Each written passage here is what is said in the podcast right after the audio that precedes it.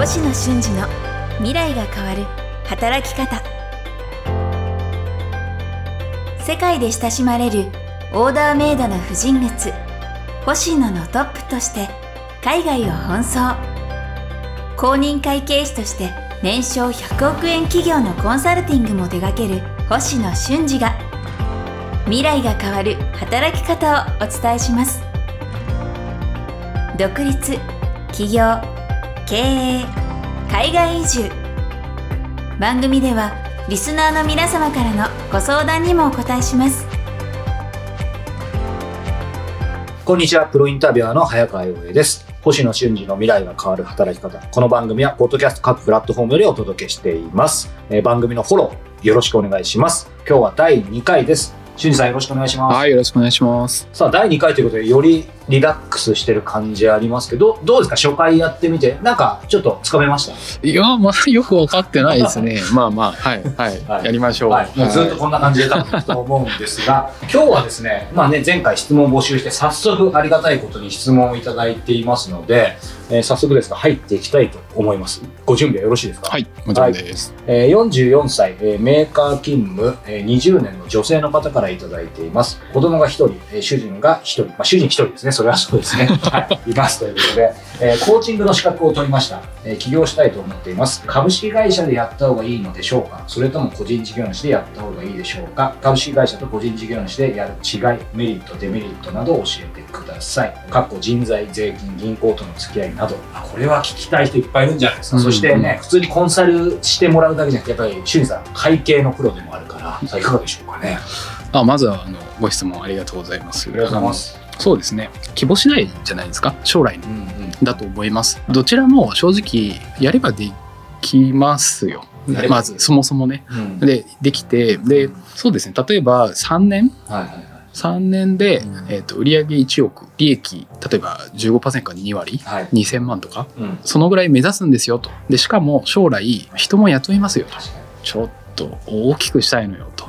いう場合は、あの、初めから株式会社でもいいと思います。うんうんあそれぞれ、あの、当然メリット、はいあデメリットあります。これはなんかインターネットで調べていただくと分かるんですけど、まあ、例えばこう、個人事業主から、あの、最初スタートすると、はいあの、当然、こう、申告は楽ですよね。自分でも出せたりしますよ、うですね直。うんで、株式会社にすると、あの税理士雇わないと、うんなかなか難しいよね、と。うん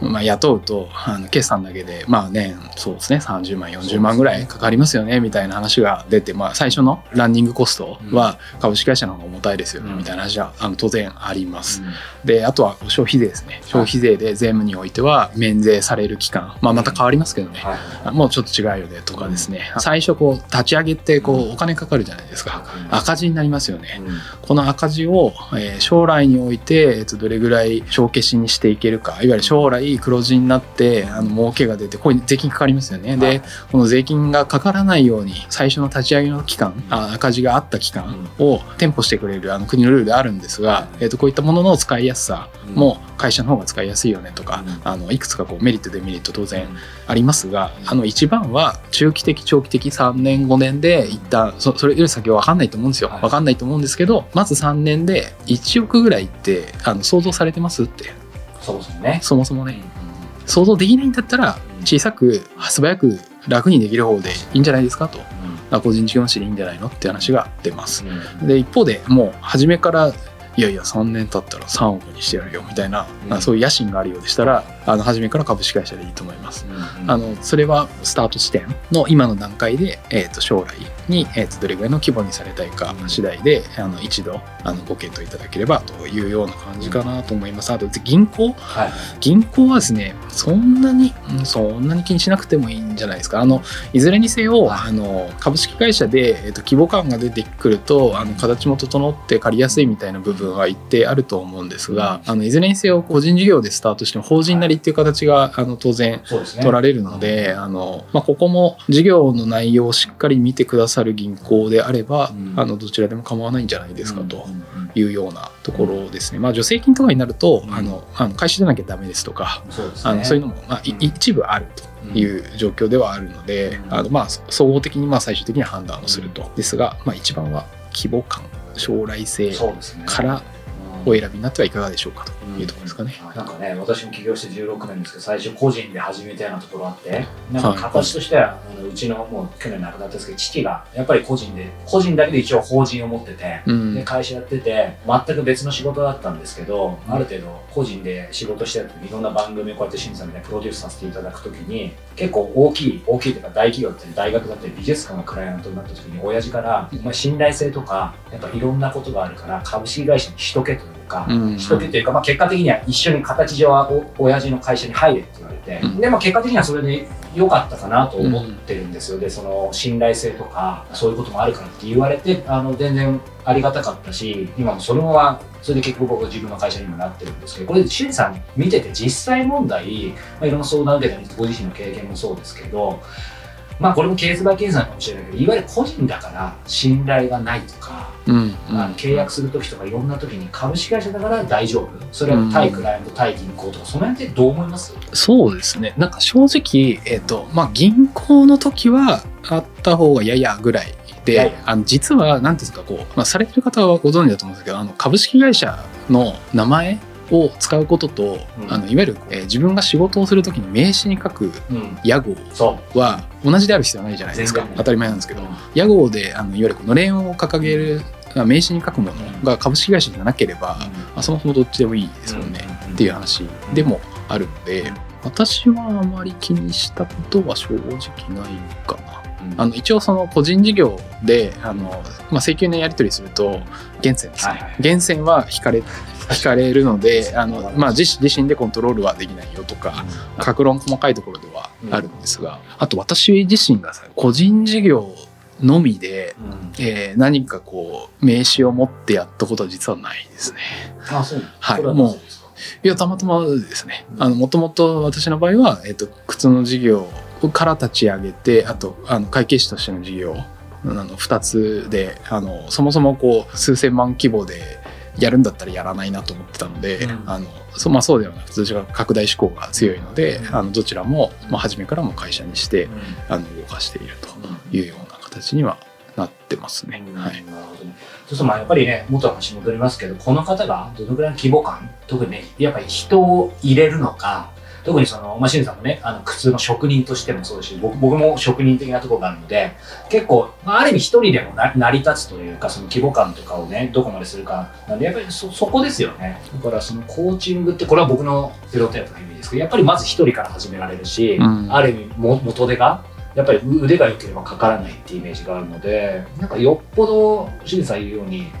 こうだっていうスケスケールしていくとかそういうイメージがないんだったらまずは個人で始めて後からそのさっき言った法人なりとかでもなんかそそれで問題ないのかなと思うんですけどどどどうです？そうですね。あとはなんかこうスタートのタイミングでもう100%振り切っていわゆるこう今お仕事何かしら、うん。あのされ、まあ、起業したいとおっしゃってるので、はい。されていないという状況で、うん。何かしらねあのご家族いるので、ねまあ、収入があるメーカー勤務ですもんね。だからメーカーの収入ってあるんですよね。うん。うんなんである状態で例えばこう個人事業うん。あの並行でやった時は年間でですねこう給給与であのもらった所得とあとこう事業所得にあの今度該当してくるんですけど、もらった所得獲得した所得ってこう合算されていってあの累進課税ですんでメーカーでのあの5年収うん。次第。うん。では株式会社にしてしまった方がいいケースもある。例えばこうソニーとかこう大手であのもうバリバリあの40代でもされていて課長職部長職とかはで、あのボーナスとか入れるところで年収まず2000万ですみたいな話が、えーと出て事業で例えば3000万ぐらい稼げちゃいます。これすごいですけどね。あのこのぐらいになった時の利益収入っていうのは3000万とか4000万とかこのぐらいの規模になってくると累進課税のさ、まあ、最高税率テーブルってこう4000万ぐらいなので、うん。ここに触れてくるとあの当然半分ぐらい税金になっちゃうんですか？みたいな話がもうすぐ出ますよね。はい。まあ、だったらもう早、まあ、先にうん。株式会社しちゃった方がいいんじゃないですかってなりますよね。だからこうなん。か法人税は固定うん段階2段階制の固定はいはいの税税金が儲けにかかるなんですよね。うん。所得税の場合は累進課税のテーブルですね。あの儲かると儲かれば儲かるほど税金が高くなるという仕組みなのでどこかで切り替えなきゃいけないっていう話が拡大のタイミング、えー段階においてあると。うん。でそれはまあ私の場合は全部ひっくるめて売り上げが1億。利利益が 1, 1割から2割だったらまあ2000万なんですけどあの他にもやってる場合はうん合算されちゃうよとかってそういう話もあるのでなるほど。まあ、そこも踏まえてされてくださいねという話があの出ます。あこれは俊二さんしかわかんないですね。総合課税で検索みたいな感じですね。あはありがとうございます。い、総合課税検索ですね、はい、これはあのーまあ、今ねあのメインの一番多分求められてるあのことは答えていただいてると思うんですけどちょちょっとだけ余談なんですけどやっぱりそのコーチングって考えた時にぼ僕個人としてはですけど例えばあんまりそもそもお金払ってコーチング受けたことがないんですけど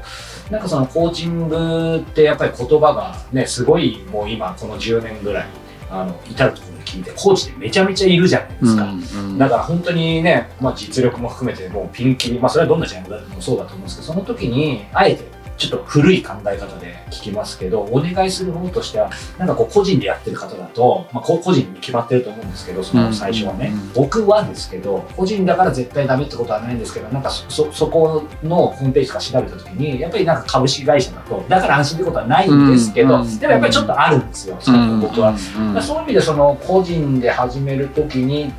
迷って規模感とか特に意識してないけど、まあ、最初から株式会社にするっていうのもなしではないのかな。そのねさっきのメリットデメリット復習にもなるかもしれないですけど、そその辺でどうどう思いますいやでも本当にそうだと思います、うん。あのそういう方が、えっと、お客様に一定層いるかもしれなくてどちらでもいいんだったら株式会社にしちゃった方がいいですもんね、うんうん。っていう話ですよね。ですよね、うん。まあじゃあね改めてでも今日のねまとめですけど、まあ、どっちでもいいけどやっぱりまずき規模感そこをきちんと自分で見直す。そうですね、はい、あとなんかアドバイスあります？おそらく起業されたいという話なので、うん。このなんか株式会社個人事業主云々よりももっと大事なことがおそらくたくさん走っているんではなかろうかなと思いますので、いいですね。ちょっとね含み、含みありますけど、せっかくなんで、ちょっとなんか気になることあれば突っ込んでもらっていいですか例えばコーチング？うん。これ売れるんですか？とか。そうですね。そもそも思いました。100%もうコーチングの仕事に切り替えるんですか？とかうん。うん。うん。うん。それってご家族いますけど大丈夫ですか、うん。とかうん。なんかそういったところ？うん。お金ってどうするんですか、うんとか本当に100%やるときに売れなかったとしても大丈夫ですか？うんどれぐらいの期間大丈夫？ってうんそういう話とかの方がより重要性がうん。高い、うん。うんまあ、非常にむむしろこう心配されてるところって他にもいっぱいあるのかなというふうには思います。そうですね。まあもちろん今日のね、質問も大事ですよのですけど、まあ、あくまでが側というかね、そこの部分だと思うん一番やっぱ根幹は、確かに、まあ、僕なんかいっぱい失敗してますけど、中身。何をどうやるかあー見のは難しいですよね。っていうところだと思うので、またね、次回以降、まあ、そういうテーマをね、あのマーケティング含めて取り上げていきますので、えーぜひね、またご質問いただいたり、あの楽しみにしていただけたらというふうに思います。まあ今日はね、まずその株式会社、個人事業主、この考え方について、あの今日はね、そのコーチングの方の質問からですけど、でも大枠の考え方として株式会社個人事業主の考え方っていうのは、今日話した話でもそれなりにみんな通じる部分あるわけですよね。そうですね。星野俊二の未来が変わる働き方ということで、今日も第1回お伝えしてきました。えーこの番組では、俊二さんへの、えー皆さんからのご質問を募集しております。えーどんなテーマでも、えー構いませんので、概要欄に URL を記載してありますので、そちらにお寄せいただけたらというふうに思います。ということで、えー星野俊二の未来が変わる働き方、今日第2回をお届けしました。俊二さんありがとうございました。はい、ありがとうございました。